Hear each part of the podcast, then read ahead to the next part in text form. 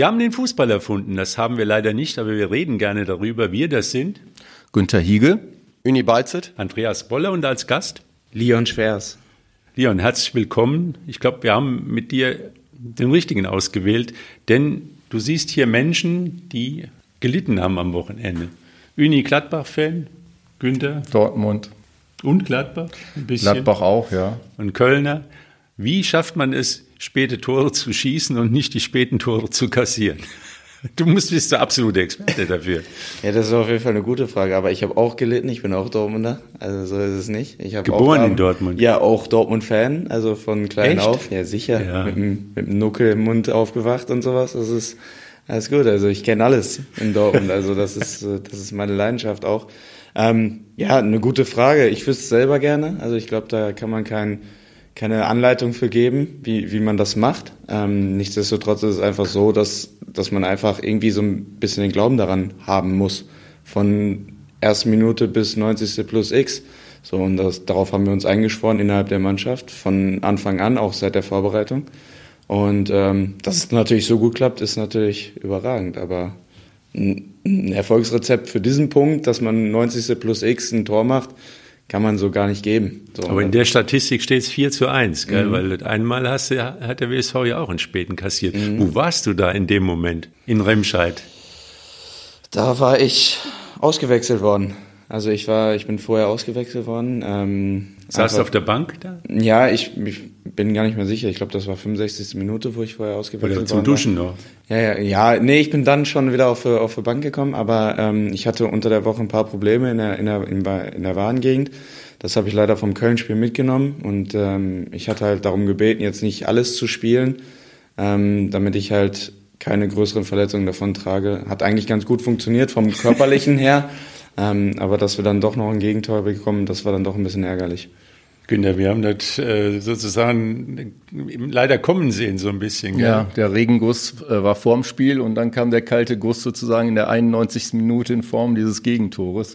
Ja, aber es kam äh, ein kleines bisschen, ja, ein kleines bisschen erwartbar, weil in der zweiten Halbzeit hat Remscheid dann doch mehr getan und ihr habt euch komischerweise ein bisschen zurückdrängen lassen. Ja, ja, ist nicht immer ganz so einfach, alles, alles auf den Platz zu bringen. Ähm, schade eigentlich, dass wir das so gemacht haben. Also äh, im Endeffekt hätten wir die auch vorher mehr, mehr bespielen können, bespielen sollen. Ähm, die haben es auch nicht verkehrt gemacht, das muss man auch dazu sagen. Man sagt immer, ein Klassenunterschied muss da sein, aber es gibt halt auch da Kicker, die gut auf dem Platz was performen können. So und ähm, wir haben im Endeffekt hätten wir vorher auch ein, zwei Situationen besser ausspielen können, müssen, sollen.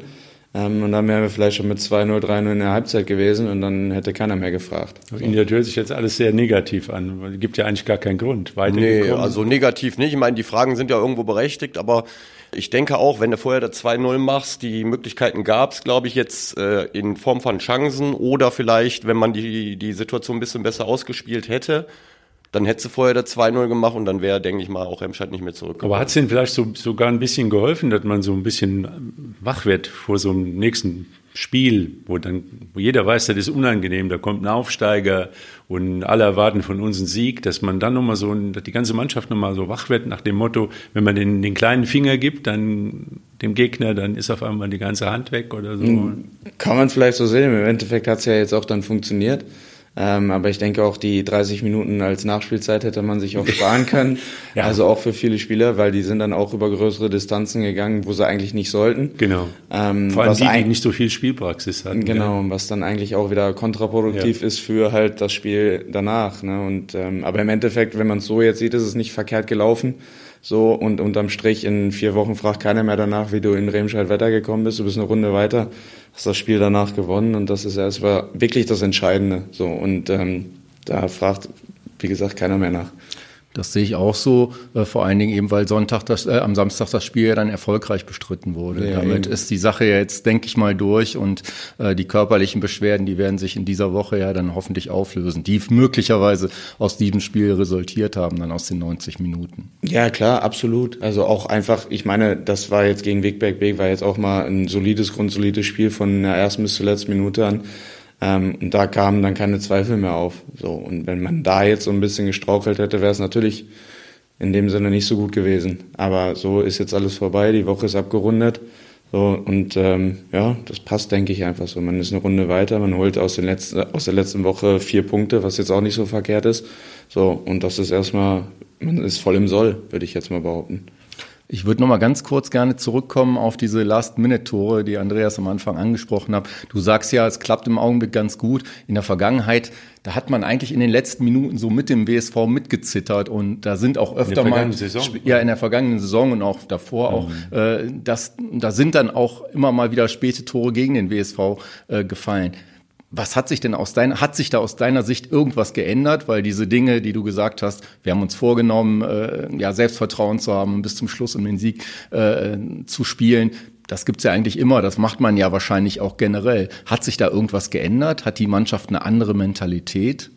Ja, Mentalität ist irgendwie so ein einfaches Wort dafür. Richtig. Ähm, wir, wir versuchen halt natürlich von Anfang an das äh, Spiel zu entscheiden, beziehungsweise auch ein Tor zu erzielen. So. Und ähm, was vielleicht nicht so auffällt, weil die klaren Torchancen nicht so da sind, aber ähm, oder da waren in den Spielen. Ähm, wir haben es halt die ganze Zeit versucht. Dann hat der letzte Pass nicht funktioniert, dann die letzte Ballmitnahme, der Torschuss hat nicht funktioniert.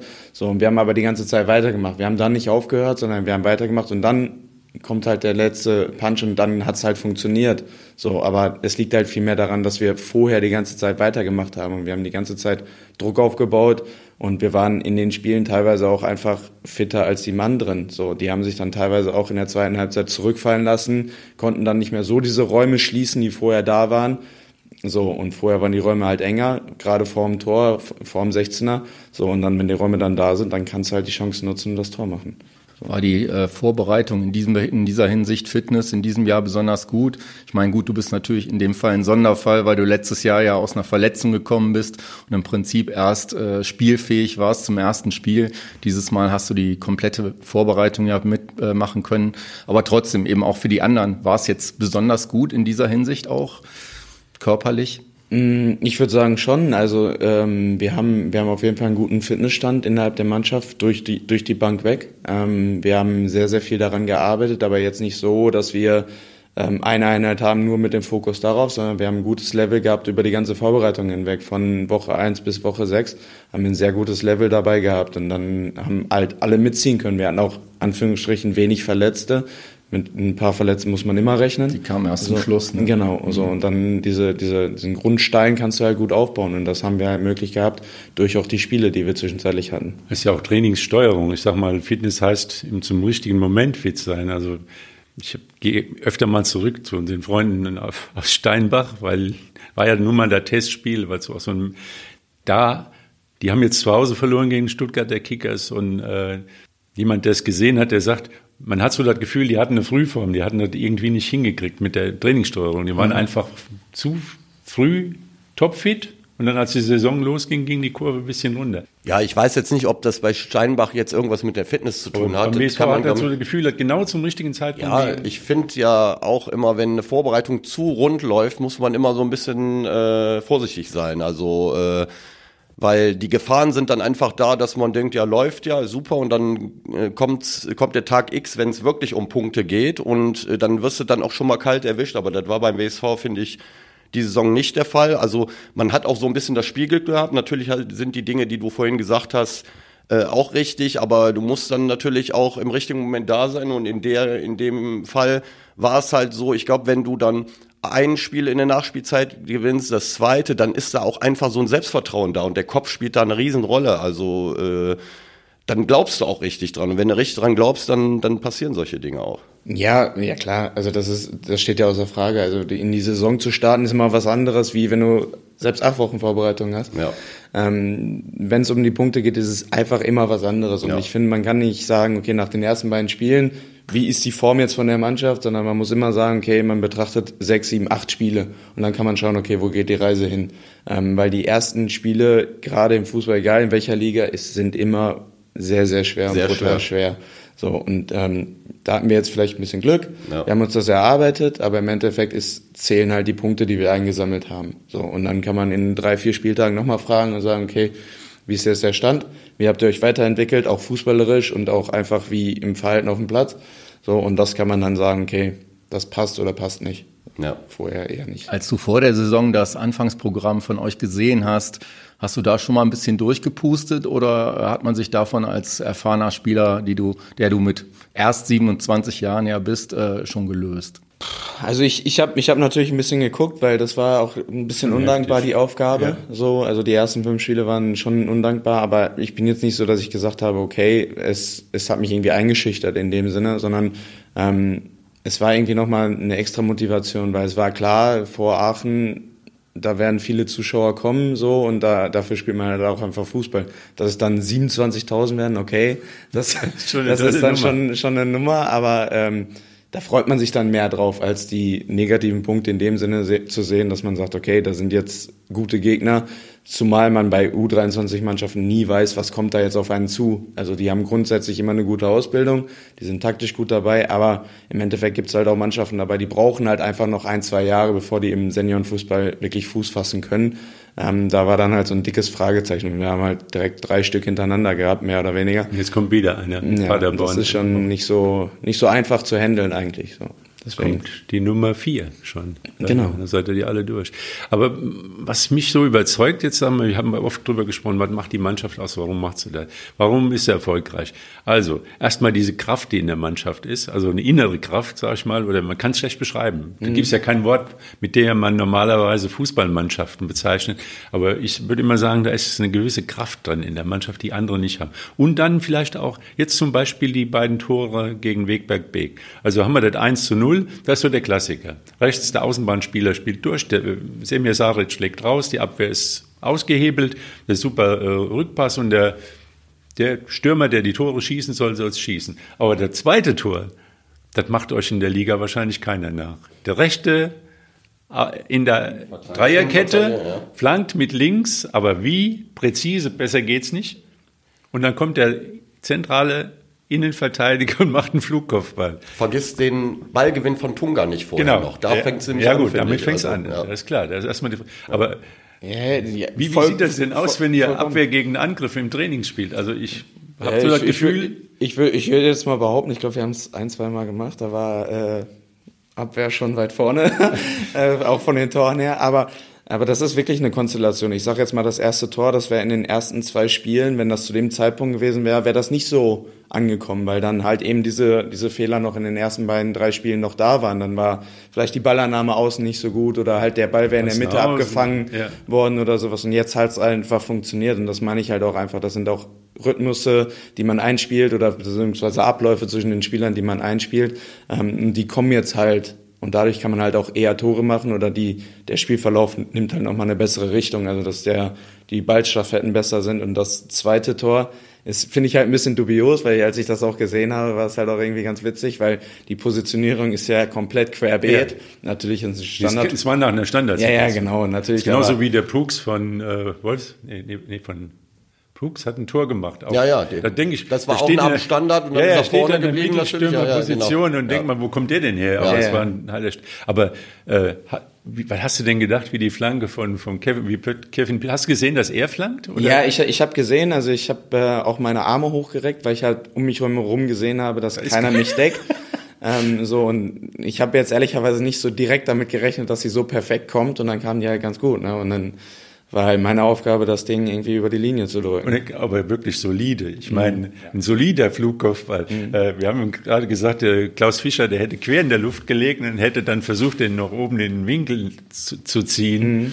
Und das ist so eine Abgezocktheit äh, von den Abwehrspielern. Also das, äh, haben die eine besondere Ruhe vom Tor? Ich kenne das ja selbst noch als, als Spieler, wenn man gegen die Abwehrspieler dann gespielt haben, die, die haben irgendwie. Ja, es gibt Abwehrspieler, die haben einen, einen, Torinstinkt wie ein Stürmer. Gibt es. Ja, und also gibt es auch im internationalen oft. Fußball, jetzt sage ich mal, äh, ist es natürlich Ramos, weit hergeholt, aber Ramos ist Ramos ein bestes Beispiel. Beispiel. Also ich fand, der war äh, vorm Tor, was abgezeugt hat, angeht, wie ein Mittelstürmer eigentlich. Und ich meine, du machst ja auch ein paar Tore. Also äh, ja, ich jetzt, äh, ich glaube, es ist 18 oder so für den WSV schon alleine, gell? Boah, da bin ich wirklich überfragt. Ja, du, aber in der Richtung. Ja, aber das, das gibt es auf jeden Fall. Ja. In der letzten Saison waren es acht. Acht sogar? Ja, ja, acht. Gut, jetzt Und du bist jetzt, jetzt schon bei zwei. zwei. Aber welche schönen? Aber hast du ja in der Vergangenheit auch mal vorne gespielt oder? Ja, boah, das, das ist nicht erwähnenswert. Also da, da war ich, ja, da war ich ganz, ganz klein. Also da, wenn überhaupt, da war ich dann im Mittelfeld So und wirklich ganz klein. Ich ja. bin ganz früher bin ich im Tor angefangen. Mhm. So und dann, äh, aber eigentlich bin ich schon immer Defensivspieler. Also das ist. Äh aber jetzt sag mal den Kindern, wie lernt man das, äh, dieses Kopfballspiel? Also irgendwas muss ja drin. Wann hast du es entdeckt, dass es da ein Talent für da ist? Wann hast du das gemerkt mit dem Stellungsspiel, dass man nicht immer hochspringen muss, sondern im richtigen Moment hochspringen muss? Hat dir es einer beigebracht? Habt ihr im Kopfballpendel trainiert? Also von nichts kommt ja nichts. Ja, sowohl als auch. Also ich hatte immer die, die, die, die Fähigkeit, relativ hoch und gut zu springen. Also das Timing war schon immer da, auch als ich schon relativ klein war. Noch. Hochsprung gemacht? Nein, gar nicht. Nee, Basketball ähm, gespielt? Nein, gar nicht. Ähm, Fußball gespielt? Ja, nur Fußball gespielt. Alles klar. Ähm, ich verzettelt. Und, äh, ja, nee, nee. Und ähm, das konnte ich schon immer, gerade auch in der Defensive, dann halt auch die ähm, Bälle gewinnen. Das war ganz gut. Genau. In der Offensive habe ich gerade auch dann halt im Seniorfußball habe ich den Ball auch oftmals bekommen, aber ich habe ihn halt nicht präzise auf, aufs Tor bekommen. Das ist so, wieder eine dann, andere Geschichte. Genau, und das ist halt eine komplett andere Geschichte, weil man halt anders zum Ball läuft, weil tendenziell ist es halt so, wenn ich einen Defensivkopfball mache, kommt der Ball frontal vor mir mhm. her. Du so, überspringst dann, auf den Gegenspieler. Genau, und dann versuche ich halt in den Ball zu, reinzugehen. Und wenn der Ball von der Seite kommt, ist es halt ein anderer Winkel. Also sprich, er kommt von rechts und links, ich muss ihn aber mehr oder weniger im 90-Grad-Winkel aufs Tor bringen. Ähm, das hat nochmal ein bisschen was verändert, das muss man nochmal ein bisschen mehr trainieren. Ähm, und halt die Positionierung vorm Tor, die habe ich für mich so ein bisschen verändert. Ähm, aber das kam halt erst über die, über die Zeit, über die Jahre hinweg und das muss man halt so ein bisschen austesten, weil es gibt, gibt Spieler, die kommen eher auf dem ersten Pfosten gut zurecht, es gibt Spieler, die kommen eher auf dem zweiten Pfosten du gut zurecht. Überall gut zurecht. Nee, ich bin tendenziell eher so in ich der Mitte und ein bisschen weiter hinten. Das ist jetzt auch nicht so aber schlimm. Aber Aachen war dann die Ausnahme. Genau, Aachen war die Ausnahme. Aber genau so gewollt. Genau, genau. Ja, weil das habe ich schon mal erzählt, das sind, wir haben da bestimmte Positionierungen und wir sprechen uns untereinander ab. Wir haben mehrere Varianten, das ist klar. Ähm, aber bestimmte Positionierungen in den Varianten müssen halt besetzt werden und da sprechen wir uns dann teilweise kurz vorher ab. Ähm, und in Aachen hat es dann halt einfach gut funktioniert. Was man auch dazu sagen muss, wir haben auch exzellente Schützen von den Standards. Ne? Also ob das jetzt ein ähm, Kevin. Kevin, also ein Piro ist, ein äh, Sema ist, ein, ein Davide ist, ein Ita Mert. hat auch mal eine gute Ecke, ne? Genau, ein Mert, also da, ja. und vor allen Dingen auch nicht nur Rechtsfüßler, sondern auch links. Ja. Zum äh, Tor, zum, zum Tor, vom Tor weg. Ja, und das gibt ja auch eine Varianz, die der für den Gegner unangenehm ist. Kopfballpendel habe ich tatsächlich gemacht. Ähm, das habe ich aber relativ spät erst gemacht. Das, da muss ich jetzt lügen. Ich glaube, das ist vier Jahre her oder sowas. Da habe ich in der Sommervorbereitung habe ich dann ein Kopfballpendel die Möglichkeit gehabt. Habe ich dann drei, vier Tage hintereinander, zwei, drei Stunden nur vor diesen Dingen gestanden hatte ich dann irgendwann so ein Derby-Star-Zeichen auf der Stirn, aber naja, das, das ist wirklich so. Das ist ja heutzutage fast gar nicht mehr ja, so. Was ist denn jetzt im Moment? Nee, nee, nee, jetzt ist es halt durch die, durch die Abläufe ist es dann ist da so, dass ich dann noch ja. präziser werde, aber ich kann ähm, wirklich nur sagen, ich habe irgendwann mal Kopfballpendel, danach äh, hatte ich wirklich mal zwei Kopfballtore gemacht, danach haben wir es nie mehr gemacht. Das war ja das idiotische, mhm. gell? Aber mhm.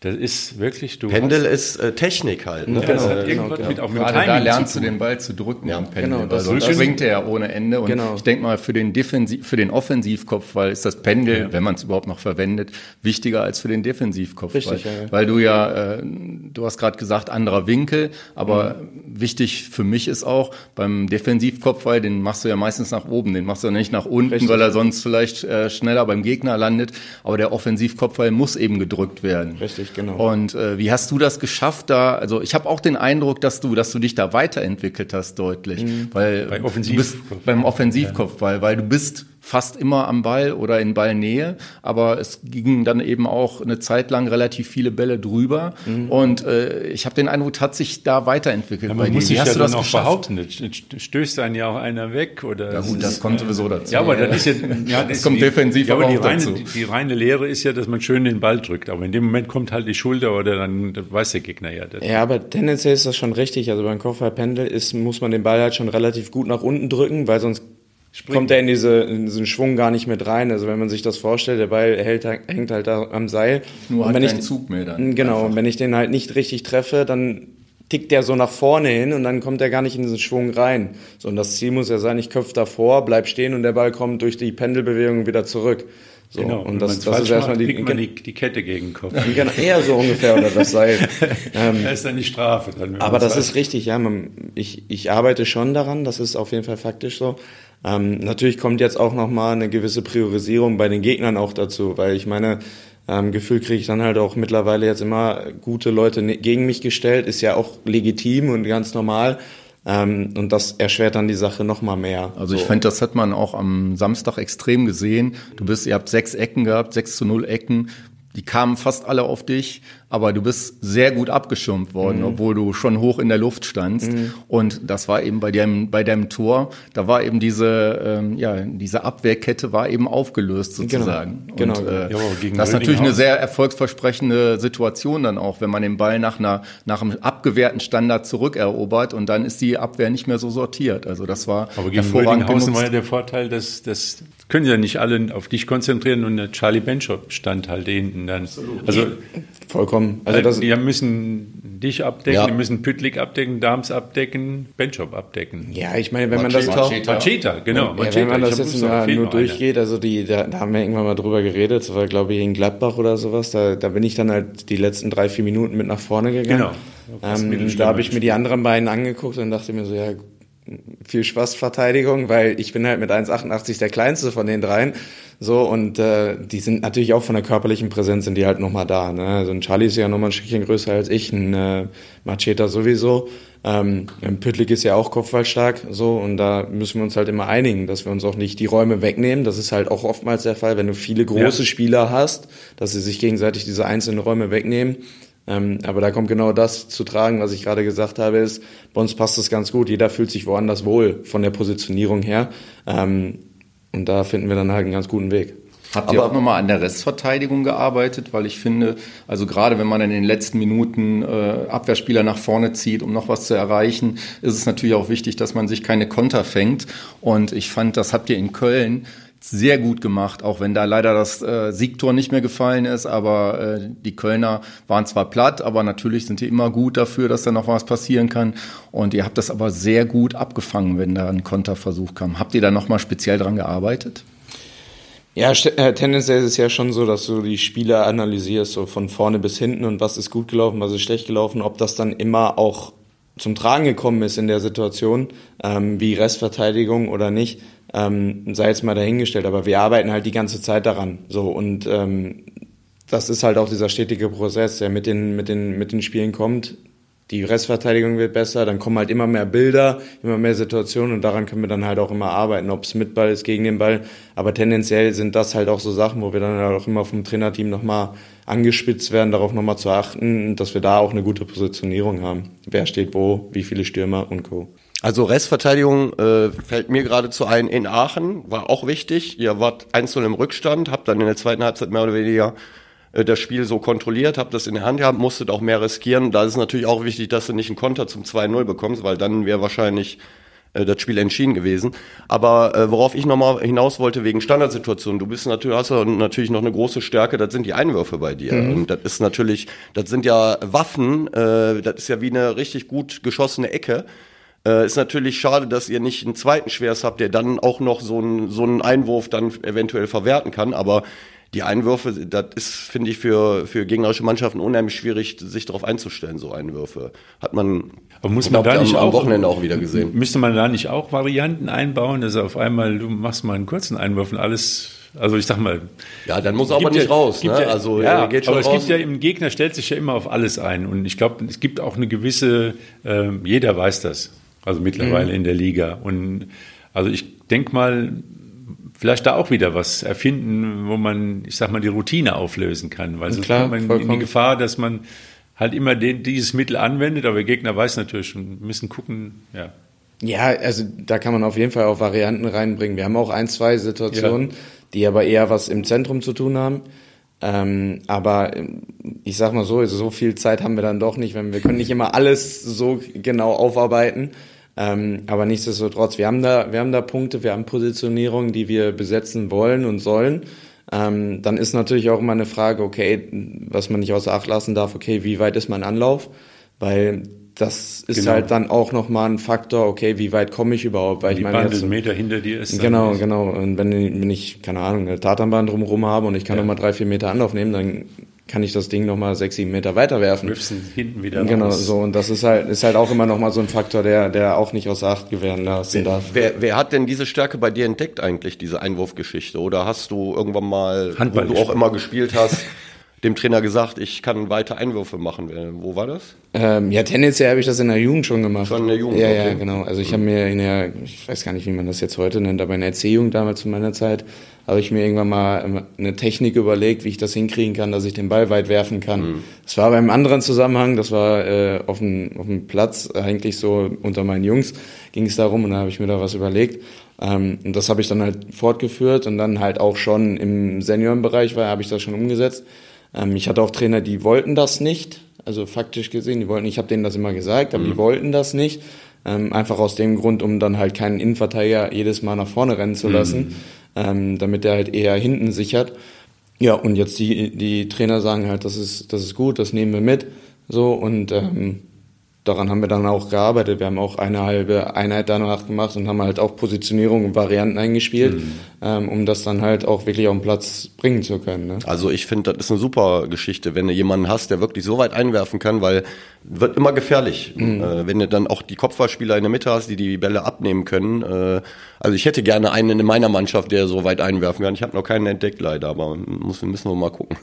Der eine Punkt, den ich eben mal angesprochen habe, war so diese Kraft, die die Mannschaft hat. Aber ich finde auch, das sind halt auch, der Glücksfall ist immer, wenn man verschiedene Typen hat. Also mhm.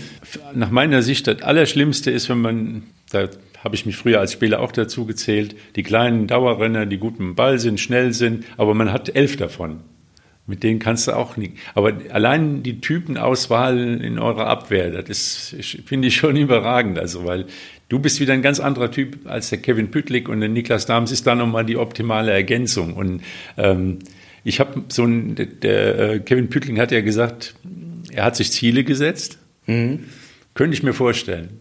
Eine, eine gewisse Zahl von zu Null Spielen und weniger Ka äh, gelbe Karten als Leon Schwers. Ja, gut. und schwer.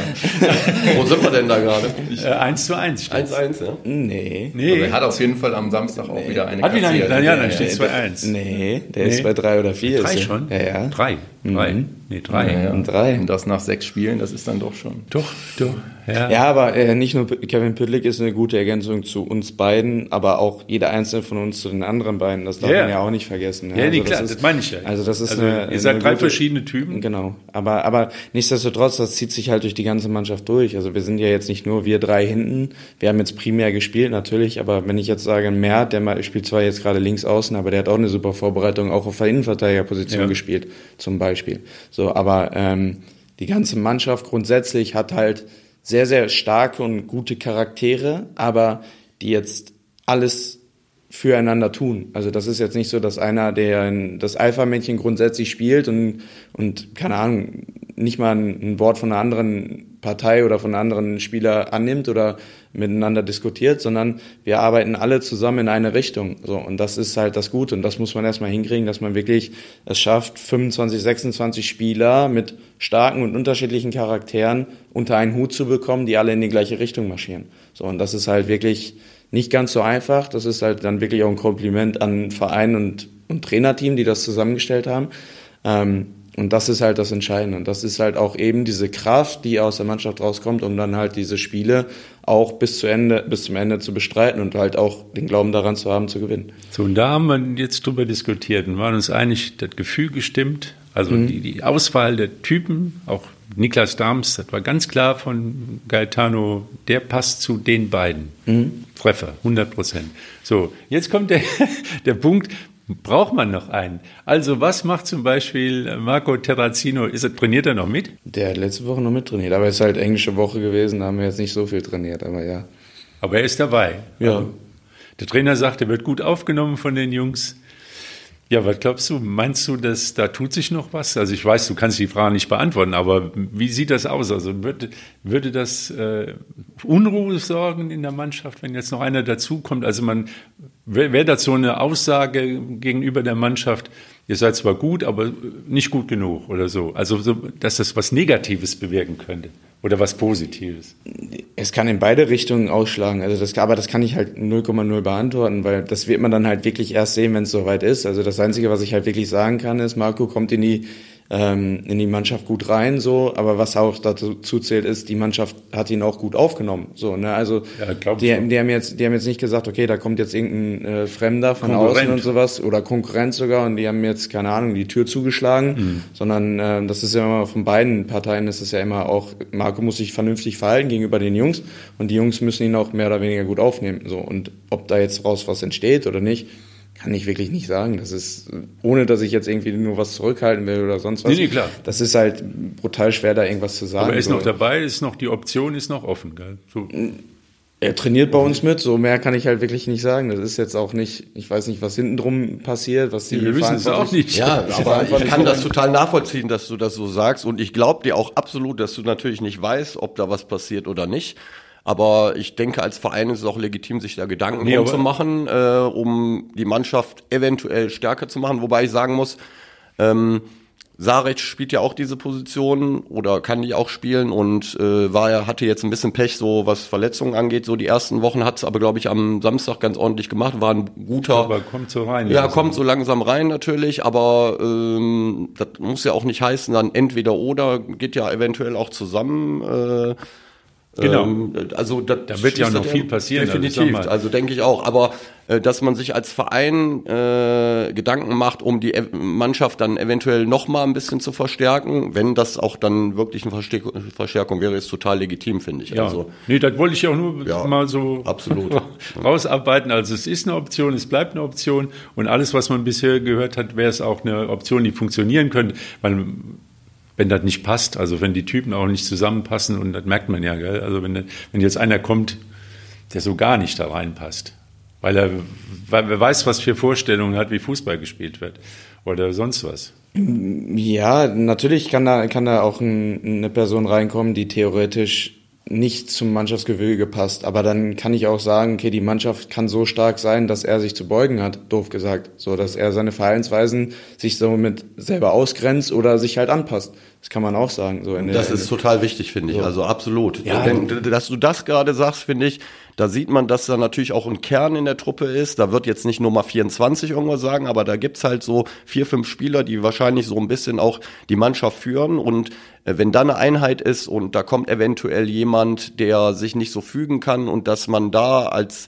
als Führungsspieler dann auch mal äh, die Fronten klärt, ist extrem wichtig, finde ich. Ja, das ist ja das, was viele WSV-Fans halt in den zurückliegenden Jahren halt erlebt haben, dass, dass die jetzt weiter zurückliegen, nicht die letzten fünf vielleicht oder die letzten drei, sondern dass halt auch Spieler gekommen sind, die nicht mehr den Ehrgeiz hatten, die nicht mehr auf 100 Prozent gelaufen sind und, und die wirklich nur noch mal sich einen Verein gesucht haben, um irgendwo noch mal unterzukommen. Also wir haben ganz berühmte und bekannte Spieler, Roland Wohlfahrt war so ein Beispiel, der leider verletzt hierher kam als Bundesliga-Torschützenkönig. gell, Oder ja, es gibt viele Beispiele. Gerade beim WSV gibt's da wirklich viele Ja, das ist aber auch mit, mit Verletzungen oder die einfach auch zu, zu alt, zu langsam und, und auch nicht mehr den Ehrgeiz hatten. Und da ist immer, sag mal, bei allen, die länger den Verein verfolgen, ist da immer so, huh, geht das, wird das noch was und so. Und dann waren wir alle so begeistert, dass Charlie Benchop genau so ein Spieler nicht ist. Ja, das sieht man ja. Ja, pff, das auf jeden Fall. ne. Ich mache jetzt nur mal ein Beispiel aus letzter Saison so mit Marco Stiepermann. Ähm, ist das jetzt so, weil er sich eben nicht mehr so bewegen wollte, dass er anfangs nicht so performt hat oder weil er einfach zum Beispiel sich erstmal dem Niveau anpassen muss? Also was jetzt nicht negativ gemeint Ja. ist, sondern er hat auch selber einfach gesagt, dass er die Liga zum Beispiel unterschätzt Ja, hat und ja, sich der Situation ja. einfach mal erstmal, oh, er war überrascht über die Situation selber. So, und das ist halt auch so eine Sache. Ich würde Marco jetzt nicht unterstellen, dass er nicht alles gegeben hat oder nicht geben wollte. Ne? Kann man ja Er auch war in die, körperlich noch nicht in der Lage dazu. das weiß man jetzt nicht. Oder vielleicht war er einfach überrascht über die Art und Weise des Fußballs. Äh, vielleicht musste er sich selber auch ein bisschen eingewöhnen. Ja. Ähm, das sind ja auch immer so Parameter, die dazu zählen. So, und das hat jetzt bei Stiepermann war es halt ein exemplarisches Beispiel dafür. Ich sage jetzt mal, die ersten 10, 12 Spiele war er jetzt noch nicht so auf dem Platz. Ja. Ähm, aber danach war er mehr oder weniger nicht mehr wegzudenken. Ne, ist jetzt auch ein exemplarisches Beispiel dafür. Und Charlie hat sich jetzt auch einfach gut eingefügt, ist halt auch ein super Typ. Ähm, und natürlich hilft ein Stürmer auch einfach, wenn er trifft. Ganz einfach. Und dafür, dass Charlie treffen kann, muss man auch dazu sagen, Damian macht auch unfassbar viel Arbeit. So. Ja, das glaube ich auch. Das sieht man vielleicht gar nicht so, Genau, aber äh, ich glaube auch, also diese, diese Konstellation mit den zwei großen Spitzen, die ist vielleicht nicht immer ideal und manchmal sieht das auch von außen so aus, als ob der Damian vielleicht so ein bisschen in der Luft hängt. Aber ich glaube, dass das für Charlie ganz wichtig ist. Zum Beispiel eben auch bei dem ersten Tor. Äh, wenn, wenn nicht äh, die Leute auch auf Damian in der Mitte achten müssen, steht er vielleicht gar nicht so frei. Ja, also äh, insofern ist diese Konstellation, die ja auch glaube ich, vom Trainer anfangs gar nicht so unbedingt äh, oder nur eine Option war, ist jetzt im Augenblick ja Option Nummer eins und äh, ja, das hängt damit, glaube ich, zusammen, dass die zwei da vorne doch eine ziemliche Wucht ausstrahlen können und aber auch unterschiedliche, unterschiedliche Typen und unterschiedliche Leute sind. Richtig, klar. Also das, wie gesagt, das ist ja wie alles. Die beiden mussten sich ja auch erstmal finden. Also wenn man das so betrachtet von den ersten Abläufen von denen, wo die zusammengespielt haben, zu jetzt ist schon ein Unterschied. Also natürlich hat jetzt Charlie ein, zwei Tore mehr gemacht. Ähm, aber man darf Damian da zum Beispiel nicht so, so hinten runterfallen lassen. So. Und also Hochachtung, wie er in Aachen da zu einem Elfmeter geht und den reinknüppelt. Da, das war ein Beispiel, unfassbar. Ein Beispiel. Und hätte er das nicht so gemacht, dann wäre diese Saison vielleicht ganz anders ja. verlaufen. Hätte er da Nerven gezeigt, wer weiß, was dann Guck passiert an, wäre. So, und das darf man ja auch nicht vergessen. Absolut. So, und ähm, nicht nur die beiden, sondern halt auch die, die, die gesamte Mannschaft ist halt einfach so. Das ist halt nicht nur eine Floske, sondern das ist faktisch einfach so. Leon, du äh, hast, glaube ich, auch noch eine Funktion bei der U19, ne? Ist richtig. Richtig, ne? ja. Welche genau? Tendenziell bin ich da Co-Trainer, ähm, wobei aber schon die Priorisierung bei der ersten Mannschaft liegt. Und dann muss ich halt immer so ein bisschen jonglieren zwischen den Zeiten von, von der ersten Mannschaft, was stehen da für Termine an, Trainingszeiten und Co., Spielzeiten. Und wenn es dann soweit möglich ist, komme ich halt runter in die U19 und unterstütze Samir da, also den Trainer der U19. Ja, und das macht bestimmt Spaß, ne? Oder? Ja, das macht, macht super viel Spaß. Also ich bin, äh, also man muss halt auch dazu sagen, Samir gibt mir ziemlich viel Freiheiten, wenn ich dann da bin, dass ich auch bestimmte Sachen machen darf. Ähm, da bin ich ihm sehr dankbar drum, weil das ist einfach wirklich Learning by Doing von, von Anfang an. Es ist ein himmelweiter Unterschied, wenn man ein Teil der Mannschaft ist und halt zu der Mannschaft spricht. Und selbst wenn es dann nur 19-Jährige sind, das ist, da muss man sich erstmal dran gewöhnen. Mm. Aber nichtsdestotrotz, es macht einfach sehr, sehr viel Spaß und die Jungs da unten, die machen auch einfach Spaß. Natürlich waren die Ergebnisse jetzt noch nicht ganz so, so berauschend, aber es macht einfach Spaß, mit denen zu arbeiten, ähm, weil die sind auch sehr, sehr lernwillig und das, das trifft dann auf einen guten Nährboden, wenn man halt Leuten etwas beibringen will oder denen halt auch bestimmte Sachen zeigen will und die sagen, okay, zeig mir, was du zu zeigen hast. So, und das ist halt schon, schon cool und das macht sehr, sehr viel Spaß. Man also sieht auch, dass da Potenzial, man sieht auch, dass da Potenzial drin ist, finde ich, wenn man sich so ein Spiel von den Jungs anschaut. Also ich glaube, Legitim. dass da die Ergebnisse oder das eine oder andere Ergebnis schon kommen wird auch noch. Absolut, man darf ja da auch nicht vergessen. Ich glaube, die haben jetzt von den drei Spielen haben sie Köln, Dortmund zwei oder drei Top-Anwärter gehabt. Ne, da fehlen jetzt nicht mehr mhm. viele. Ähm, da hatten sie schon Bretter davor gehabt, die dann auch nicht so einfach zu handeln sind. So und wenn du als Aufsteiger, als Wuppertal gegen die spielst, ist halt wirklich schon, schon ein hartes Brett. Ne? Also ich habe in, in, der Vergangenheit Spiele gesehen, wo dann die Mannschaft sich völlig zurückgezogen hat gegen solche Mannschaften. Und äh, es war jetzt aber äh, nicht unbedingt so. Also auch gegen Borussia Dortmund hatte die äh, Mannschaft ihre Aktionen auch nach vorne und das finde ich immer ganz wichtig dann. Ja, also Angsthasen-Fußball, das äh, spielen die auf gar keinen Fall. Also die Ambitionen für einen Trainer später mal, die sind da. Auf jeden Fall, ja. zu 100 Prozent. Also das Darauf ist, wollte ich eigentlich ja, so ein bisschen auch hinaus. Ja auch die, ja, aber dann machst du ja jetzt die Erfahrung, diese Trainerperspektive. Ich sag mal, allein ein Training leiten, das ist ja wie ein Klassenzimmer, aber alle rennen äh, auf dem großen Fußballplatz und man muss alles im Auge behalten. Man muss äh, die, die Organisation hinkriegen, man muss die Disziplin hinkriegen, man muss die Voll. Kontrolle hinkriegen. Das ist schon eine Aufgabe. Gell? Ja, ja, also äh, ich, ich bin zwar jetzt erst 27, aber das ist schon etwas, was ich mir nach meiner, meiner Laufzeit mach, also vorstellen könnte zu machen. Ob das dann jetzt heißt, okay, ich gehe danach direkt ins, ins äh, Traineramt oder übernehme eine Position wie, wie Scouting, Videoanalyse oder Co., ähm, das sei jetzt mal dahingestellt, weil bis dahin habe ich hoffentlich noch mal ein bisschen Zeit. Ähm, aber das ist schon das etwas. Aber dieses, dieses Learning by Doing, das ist, glaube ich, ja, genau ja, das Richtige. Ich, ich, ich will halt auch meine, meine Lizenzen machen. Ähm, da ist halt dann auch immer noch so eine Sache, weil die, die Umfänge der Lizenzen werden halt immer, immer größer. Ähm, da muss man dann halt gucken, okay, was kann man parallel machen und was nicht und was kann man erst nach seiner Laufzeit machen. Ähm, aber was ich jetzt halt schon machen kann, ist halt schon Trainertätigkeit sein. Warst du letzte Saison bei den Lizenzen schon dabei? Marco hat ja, glaube ich, sag ich, wie bitte? Ich bin's dieses Jahr. Also das ist, aber das ist nochmal, genau in dem Jahr gab es eine Umstrukturierung von der, von der Lizenz. Ja. Ähm, aber tendenziell nach dem, nach dem Abschluss habe ich die gleiche Lizenz wie, wie die hier. Ich finde halt die Konstellation super, muss ich ganz ehrlich sagen. Es bringt nicht nur dir etwas natürlich, weil du halt Erfahrung sammelst. Die Jungs bringt es definitiv was. Dem Samir wird es auch was bringen, weil äh, äh, er natürlich von deiner Erfahrung als Spieler auch profitieren kann. Ich meine, Samir hat früher selbst auch Fußball gespielt, war ein richtig guter Fußballer. Äh, aber trotzdem hat er jemanden mit dir äh, an der Seite, der aktuell einfach auf einem hohen Niveau Fußball spielt.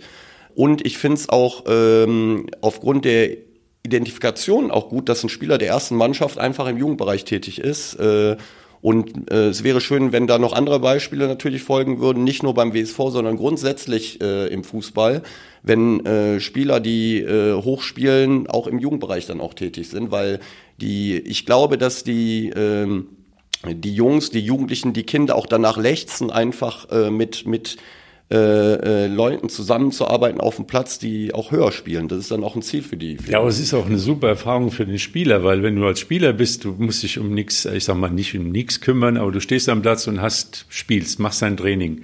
Bist du Trainer, da musst du wissen, was macht der da hinten in der Ecke? Wo sind die Bälle? Wo sind, wer hat wieder nichts aufgebaut? Äh, Also diese Verantwortung für das, was da auf dem Platz passiert, die ist, da ist völlig ein Perspektivenwechsel, der tut aber gut im Kopf. Absolut, ja. Weil Ja. man, man sieht, das ist nicht so einfach nur, ich mache jetzt mein Spielchen, sondern ich bin auch für die anderen verantwortlich. Themenwechsel, wir müssen ein bisschen auf die Tube drücken. Du Dortmunder, Eintracht Dortmund, Richtig. kleiner Verein da. Ich habe da mal Hockey gespielt, aber Ja, so klein war er zu meiner Zeit nicht. Das war dann schon ist ein großer Nummer- Sportverein, aber Ja, ja, Fußball genau, genau. Also die, die Jugendabteilung, die klammer ich jetzt explizit aus, weil die Jugendabteilung im Erfolg- Fußball war, war da sehr erfolgreich. Die hat schon die Ja. Nummer zwei in Dortmund-Bereich gehabt. Ähm, hat auch meistens in den höchsten oder zweithöchsten Spielklassen gespielt. Ähm, die erste Mannschaft Seniorenbereich war eher so Kreisklassenniveau. Ähm, aber da war es halt schon zu meiner Zeit war es wirklich die, die Nummer zwei innerhalb von Dortmund. Und dann deine Station, wir gehen Sie mal kurz durch Preußen Münster, ist neben dem WSV so die, der Verein gewesen, wo du am, die meisten Spiele gemacht hast. Dann Kickers, nee, Würzburger Kickers, glaube ich, ne? Würzburger. Würzburger, so rum. Unter Würzburger Magath, Kickers. ne? oder? Ja. Ja. Was hat der dir beigebracht? Ja. Der stand hier auf dem Platz, er hatte andere Funktionen innerhalb des Vereins. Der war der Manager damals. Ja, der hatte Oder eine andere Funktion irgendwie. Ich glaube, der Ja, Sponsor hatte ihn da Irgendwie war er, installiert. irgendwas. Da, Der Magath war er, äh, äh, oder? Ja, das Thema ist jetzt nicht ganz so, Magath. ganz so einfach. Okay. ja, dann sag mal. Nee, da halte ich mich raus bei dem Thema. Da muss ich mich zurückziehen. Elversberg, Richtig. kurze Station. Also Horst Steffen? Genau, ja, aber bei Eversberg war halt das Problem, weil da kam Corona. Also ich bin halt dahin und war gefühlt vier Wochen da oder fünf Wochen da und dann kam halt Corona. Und das Problem war da zu dem Zeitpunkt, diese liegen halt an Frankreich dran. Und bei Frankreich war zu der Ho Hochzeit war halt mehr oder weniger das erste Land, was zugemacht hat.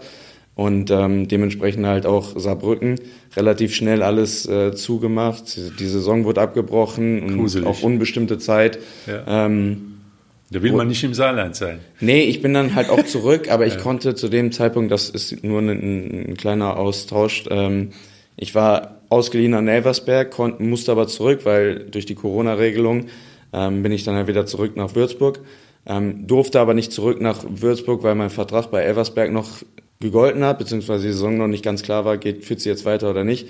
Zudem war bei Würzburg dann auch noch das äh, Hygienekonzept. Also es gab mehrere Gründe, warum ich dann nicht einfach wieder bei Würzburg anfangen konnte. Ja. Ähm, und so war es dann halt drei, vier Monate ähm, in der Luft hängen. Also unter anderen Vorzeichen wäre das eventuell Elversberg äh, eine Geschichte gewesen, die dir gefallen hätte, aber natürlich mit dieser Corona-Geschichte kam es gar nicht dazu, dass. Ja, richtig, Ja. richtig. Ja. Also ich ja, man muss halt auch dazu sagen, Horst Steffen und mich verbindet ein bisschen was, weil er hatte mich vorher bei, bei Münster, unter dem bin ich debütiert. Oh ja. Mhm. Und ähm, der, also deswegen bin ich ihm auch extrem dankbar dafür. So, und ähm, der hatte mich dann halt da hingeholt. Und ähm, ja, das lief eigentlich ganz gut an. So, und dann kam halt Corona und dann war halt vorbei. Und man muss ganz ehrlich sagen, Elversberg hat auch eine super Entwicklung genommen. Ne? Also, Mega, äh, also die das- zweite Bundesliga. Das Kontinuierlich nicht- gearbeitet, Absolut, ja. ähm, in vielen Punkten. Ja. Ähm, da kann ich nur meinen Hut vorziehen. BVB wird Meister oder nicht? Dieses Jahr. Ja, wann? Wann sonst? Ja, irgendwann Ja, auf jeden Fall. Irgendwann. Irgendwann auf jeden Fall, aber Dieses dieses Jahr. Jahr wird schwer. Wer wird's? Ich vermute wieder Bayern, aber Ja, ich, ich hoffe, ja ich tue mir ein bisschen weh, aber ich äh, glaube schon, dass äh, Leverkusen und Leipzig da sehr, sehr viel mitreden können. Ja. Union Berlin. Mal sehen. Ich glaube eher nicht. Aber gut, die müssen, die werden äh, halt auch ein paar Körner lassen in der Champions League. Ja, wird halt. Wird Bayern auch mit dem Kader. Müssen wir kurz noch über die Bundesliga. War Leverkusen stark, haben wir ja vorher schon gesagt, mit Boniface, mein Freund. Boniface räumt da ganz äh, schön auf. Ein Spieler, der irgendwie bis vor ein paar Monaten noch unheimlich unterschätzt worden ist. Wenn man irgendwie Europa-Liga gesehen hat, dann ja. war, ist das ja so gar keine große Überraschung. Also ja. Er hat das schon ganz schön aufgeräumt, auch in der Europa-Liga, wenn er ein gut Ja, Leverkusen spielt als nächstes nach der Länderspielpause ja, genau. gegen Bayern München und da äh, sieht man dann. Hast eventuell. du denn da ab und zu Gelegenheit, mal die Südtribüne zu besuchen beim BVB? Mehr oder weniger das Stadion. Südtribüne tue ich mir dann nicht mehr an, aber äh, das Stadion schon. Also das mache ich schon ganz gerne, gerade wenn wir, wenn wir unterschiedlich spielen. Also ja, wenn wir, wenn wir Mittag spielen und die abends, das wird dann halt eher ein bisschen stressiger. Du wohnst noch in Dortmund. Ja, ja, genau. Das wird dann eher ein bisschen stressiger. Das ist ja fast Ding der Unmöglichkeit, weil ich komme halt nicht mehr Richtung Stadion. Parkplätze und Co. wird dann halt ein bisschen eng. Ähm, aber sonst versuche ich da schon regelmäßig hinzugehen. Und auch, was weiß ich, wenn die mal Champions League spielen, jetzt äh, haben die ja schöne Gegner. Ähm, da versuche ich dann halt schon nochmal ein, zwei Kärtchen zu bekommen, um mir das anzugucken. Warst du Freitag da? Nee, nee, konnte ich nicht. Ähm, hast du die Tore aus der Bundesliga gesehen? Kommt drauf an, welche. Äh, von Leverkusen. Ich würde mich jetzt interessieren, nee, das äh, der Boniface oder Boniface. Boniface, Boniface ist okay. Englisch, ist Nigeria. Ja, alles klar. Der hat, äh, hat ein Tor gemacht. Äh, das war zwar überragend aus der eigenen Hälfte raus marschiert. Allerdings in der Szene davor waren eben zwei Gegner zusammengeprallt, lagen mhm. da, mussten behandelt werden und das Spiel lief weiter. Mhm. Ähm, das ist ja immer so eine, ja, so eine Frage. Schiri hätte pfeifen müssen. Ja, also okay.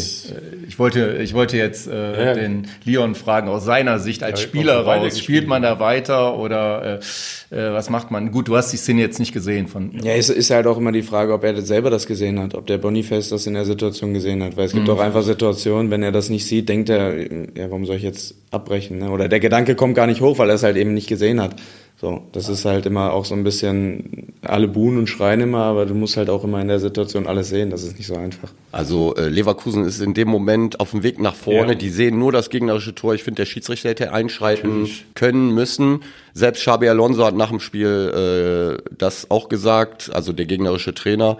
Und ähm, natürlich äh, äh ist das schwierig für einen Schiedsrichter in Sekundenbruchteilen da eine Entscheidung zu treffen. Man hat ja eindeutig ja, gesehen, dass genug, die beiden äh, da so ja, ineinander gerauscht sind. Aber weil du bei den Toren bist, das dritte Tor, glaube ich, ist natürlich absolute Weltklasse. Äh, ähm, Chaka spielt den Ball auf Wirtz, Wirtz spielt einen überragenden Steckpass auf Boniface und der macht dann das Tor. Also die Leverkusener sind schon super dabei, das muss man Aber sagen. alles nicht so schön wie die Tore von Leon Schwers. ja, äh, ja, wir dürfen ja nicht vergessen. Einmal in der äh, Tor des Monats ja, in der Auswahl. Absolut, ja. Das stimmt, ja. Ja, ja äh, Abwehrspieler, der Instinkt eines Stürmers hat. Vielleicht. Torinstinkt. Ja, du hast ja auch gesehen, wie stark Landesligisten sein können. Das fand ich wirklich bemerkenswert. Wie haben die Remscheider denn überhaupt gespielt am Wochenende? Die haben äh, 2-0 gewonnen. Ah, trotzdem. Äh, zum Ende hin, muss man äh, sagen. Also nach also, so 120 Minuten, ich glaube 88. und 90 plus haben sie. Aber Remscheid hatten wir auch im Vorfeld gesagt, die haben ein paar ganz gute Fußballer dabei. Also ähm, ja, vor allem, die äh, sind so weit in der Ordnung geblieben da, gell? Ja, also, das spricht auch für den Trainer, für den Ferdi Gülensch natürlich, der auch in Kronberg letztes Jahr gute Arbeit geleistet hat. Ja, vollkommen. Ja. Und bei ähm, denen sind auch zwei bis drei Spieler dabei, die letztes Jahr bei uns in der A-Jugend dabei waren. Und das ist ja auch kein Niveau, was jetzt so schlecht ist. Ja. Ähm, also da sind auf jeden Fall Kicker dabei, die dann äh, gut was mit dem Ball anfangen können. Ja. So. Der Torschütze hat übrigens auch mal beim WSV in der A-Jugend gespielt. Zum Toni Zupo ja, ist ein guter. Ja. Da haben so, oder so mehrere ja, eine, eine ganz viele waren aber jetzt ganz frisch, weil ich die beiden hatte. Mhm. Äh, Dominik Hein, den hast du glaube ich nicht mehr erlebt. Und nee, er hat den Mert auch ganz schön, den Mert Göckern ganz schön beschäftigt, der Toni Zupo. Gell? Ja, ist, ist natürlich ein Linksfuß und wenn der über rechts kommt, rechts, der zieht gerne nach innen äh, mhm. und Mert Göckern ist auch ein Linksfuß, dann ist das vielleicht so eine Geschichte. Also aber Mert Göckern, finde ich, hat am Wochenende ein sehr gutes Spiel gemacht. Also hat super Aktion gehabt den Freistoß, der leider äh, vom Torwart gehalten wird äh, und auch in der zweiten Halbzeit von links so einige Bälle, die er in die Mitte gespielt hat. Äh und man sieht da halt, warum Kronenberg jetzt als Absteiger nicht oben dabei ist. Die Landesliga hat schon ein, ein gutes Niveau. Also ja. jedenfalls in diesem Jahr und die Kronenberg haben auch jetzt mal wieder einen, Sieg gelandet. Einen ganz wichtigen, ja. ganz wichtigen Sieg. Und man sieht eben auch, dass äh, Ronsdorf, gut, das musste man ja auch nicht mit rechnen, dass sie oben mitspielen, weil sich bei Ronsdorf ja viel ja. getan hat. Aber dass sie jetzt äh, gegen den derzeitigen Tabellenführer, zwei Mannschaften marschieren da im Augenblick oben weg, offensichtlich äh, auf verlorenem Posten waren. Ja, wir jammern hier so ein bisschen, weil uns so die ich sag mal, in Dortmund ist es ja auch oft ähnlich gewesen. Gell? Du hast Borussia Dortmund, dann kommt aber auch lange nichts. Das stimmt. Jetzt ja. kommt der, vielleicht Marco Stiepermann mit seiner Truppe dann, aber du hast nicht so den, wenn du jetzt Köln siehst, da hast du Fortuna, da hast du Viktoria, gell? oder in München, aber in Dortmund ist wirklich BVB und dann kommt lange nichts und in Wuppertal ist der WSV und dann kommt aber sehr lange nichts. Ja, also wir haben keinen Oberligisten. Nicht mehr, äh, nicht mehr. Und dann geht es in der Landesliga weiter mit einem Verein in Wuppertal, Kronenberg. Das ist dünn. Und äh, dann geht es in der Bezirksliga mit drei, drei Vereinen. Vereinen. Also Felbert hat ja. einen größeren äh, ja. Basis als, als hier in, in, in Wuppertal. Ja. also in, in, in Westfalen und Oberliga-Bereich ist Dortmund schon gut aufgestellt, das muss man wirklich aber sagen. Aber Oberliga. Ja, ja. Aber guckt äh, Köln zum Beispiel. Ja, klar, das ist, noch, ist nochmal ein Sonderfall. Ne? Ich glaube, das ist das einzige äh, nochmal auf der Insel, dass da in, in einer Stadt mehrere hohe Vereine sind. Ähm, aber ja, ich weiß halt auch gar nicht, ob ich als Dortmunder so sagen würde, okay, das würde überhaupt funktionieren, so in, im hochprofessionellen Bereich, weil ähm, der BVB zieht so viele Leute, so viel ob das dann nicht einfach von den, von den Fans her, denn ich weiß nicht, ob da wirklich was mhm. aufkommen würde an, an, an Fanwucht oder an, an Fangruppierung. Weiß ich nicht, keine Ahnung, kann ich mir schwer vorstellen, weil halt Dortmund einfach wirklich eine Identifikation ist da. Also wir müssen uns, glaube ich, schon mal so langsam darauf einstellen, dass die erhofften Aufstiege dann eher mal nicht stattfinden. Ja, aber es gibt ja einen Verein in Wuppertal, der eventuell aufsteigen wird. Äh, der Lothar sagt es ja immer wieder, der heute leider nicht dabei ist. Wenn der Wuppertaler SV in die dritte Liga aufsteigen würde, dann würde das auch nochmal abfärben auf den gesamten ja, Wuppertaler Fußball. Hat er auch absolut recht mit. Klar. Ähm, aber man muss natürlich ganz ehrlich sagen, da muss auch so in der Breite im Wuppertaler Fußball, so was die oberen Ligen, äh, Oberliga, Landesliga, das wäre schon wünschenswert, wenn da ein bisschen mehr käme. Das wäre insgesamt einfach äh, von Vorteil. Ja, ja aber wie gesagt, so meine Befürchtung ist, dass wir mit den Aufstiegen der Bezirksliga, also TSV Ronsdorf, SV Germania, FSV Funkel hat die die haben gegeneinander jetzt, gespielt, haben genau. Derby Germania gegen Germania gewonnen ja. am Freudenberg, also auf dem Nebenplatz von eurer Trainingsstätte.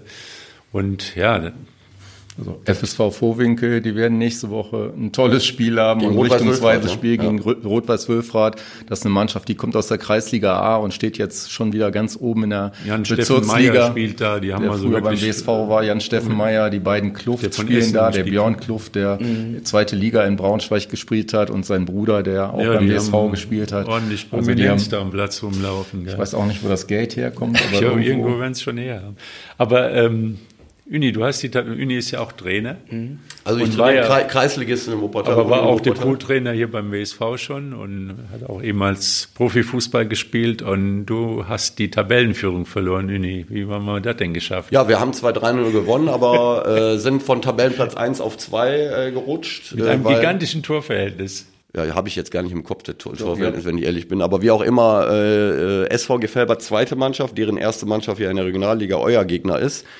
Äh, die sind halt bei uns in der Gruppe, die haben 8-1 gewonnen am Wochenende. 23 haben, zu 5 Tore jetzt und ihr 19 zu 3. Genau, ja. Und ähm, äh, die haben uns jetzt mehr oder weniger von Platz 1 äh, verdrängt, aber wir spielen am Wochenende gegen die. Und da kann man ja vielleicht punktemäßig eventuell ja, das sind so ein paar, ich glaube so vier, fünf Mannschaften, die sind wirklich top und dann kommt ein bisschen, kommt eine lange Zeit nichts. Beinburg hat gegen Mettmann 0-0 gespielt. Das nee, nee, Sudberg. Sudberg hat gegen Sudberg. Genau, Sudberg, äh, das war eigentlich das Topspiel dieses ja. Wochenende. Die äh, da ist der Sven Stoib Trainer in Sudberg, der bei euch jetzt auf der Geschäftsstelle ist, der vorher, glaube ich, Athletiktrainer war. Ja, äh, genau. Und die haben gegen Mettmann 0-0 gespielt ähm, und ähm, so wie ich gelesen habe, leistungsgerecht. Äh, Mettmann hat eine sehr gute Mannschaft diese Saison, äh, aber Suttberg hat auch natürlich Qualitäten, schwer, schwierig zu, äh, zu bespielen, äh, gut organisiert. Äh, aber die Liga wird schon interessant, auch äh, in der Spitze. Also natürlich Spitze, kann es sein, dass da äh, irgendwann mal so so, ein, äh, so eine Kluft äh, sein wird. Genau, vier, fünf Mannschaften sein, setzen ja. sich ab und dann. Ja.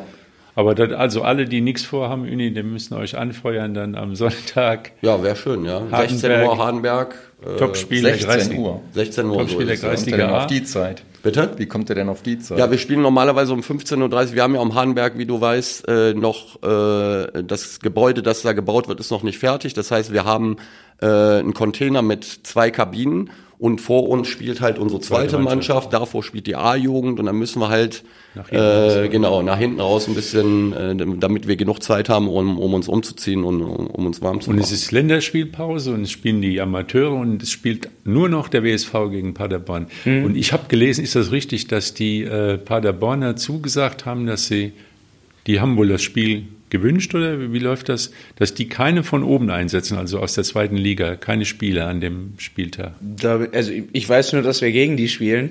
Ähm, hat mich auch ein bisschen gewundert, dass Doch, die Nummer habe ich gehört. Also weil ja eigentlich eine Länderspielpause und dann die Spielpause ist, weil dann die irgendwelche Spiele abgestellt oder sonst was ist. Mhm. Und alle Regionalliga spielt nicht, nur der WSV gegen Paderborn. Könnt ihr rein theoretisch. Doch, es gibt noch ein Spiel. Gibt noch ein Spiel? Ja, ähm, es sind aber zwei Mannschaften. Ich glaube, es ist äh, ähm, SSVG Felbert ähm, gegen Gütersloh, meine ich. Also, aber auf jeden Fall gibt es noch ein Spiel. Pokalspiel, ja. Ja, aber ich glaube, Meisterschaft ist es. Aber weiß auch nichts oben eine Rolle spielt. Also Max Kruse wird nicht irgendwie mit, mit einer Perücke auflaufen und alle rufen Moritz oder. Also die Geschichte höre ich jetzt gerade zum ersten Mal, aber ja. selbst wenn, fände ich das jetzt nicht so schlimm. Weil ich meine, wir haben auch gegen die erste Mannschaft äh, in der Vorbereitung gespielt, haben da jetzt nicht so eine schlechte War Figur gemacht. So, und ähm, ist halt auch immer so eine Sache, ähm, funktioniert das auch immer, wenn die von oben runterkommen? Sind die eingespielt, sind sie es nicht? Also ich würde mir da nicht so einen großen Kopf drum machen, wenn ich ehrlich bin. Ähm, Eigene Stärke. Ja, äh, vollkommen. Also so. Ja, ja. sehe ich genauso. Okay, die Frage ist auch, ob äh, wie motiviert ist einer, der von oben da runterkommt. Das spielt natürlich immer auch noch eine Rolle. Ja, ist eigentlich dein früherer Mannschaftskollege, der letzte Saison, der Name fällt mir gerade nicht ein, der nach Paderborn zurückgegangen ist, der Innenverteidiger. Bilogrevic, der spielt da eine gute Rolle, habe ich Nee, nicht die Bilogrevic, da war doch der andere Junge, der auch Innenverteidiger Ach so, äh, Justus Henke. Genau, Henke. Ist mhm. ja, der ist ja zurück nach Paderborn. Der war verletzt.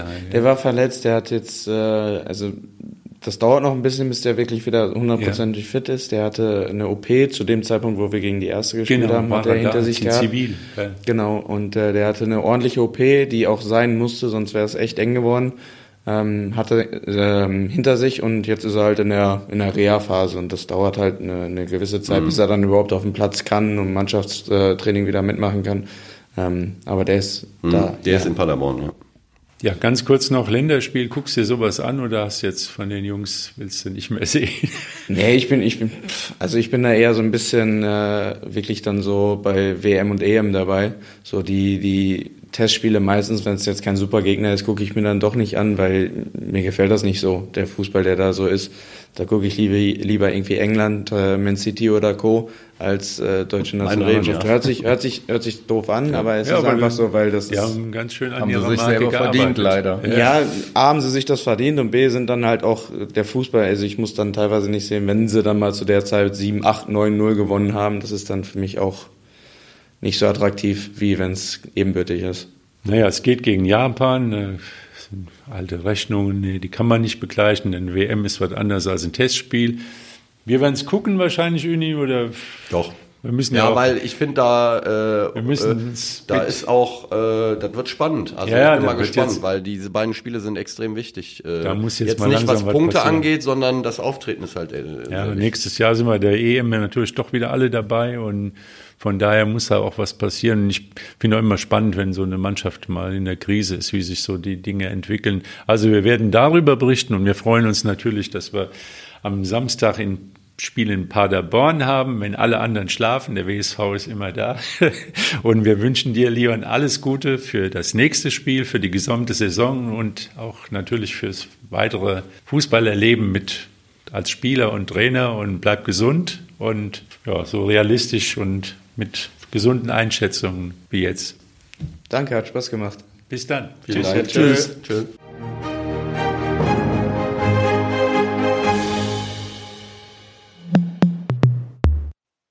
Dies ist ein Podcast der WZ.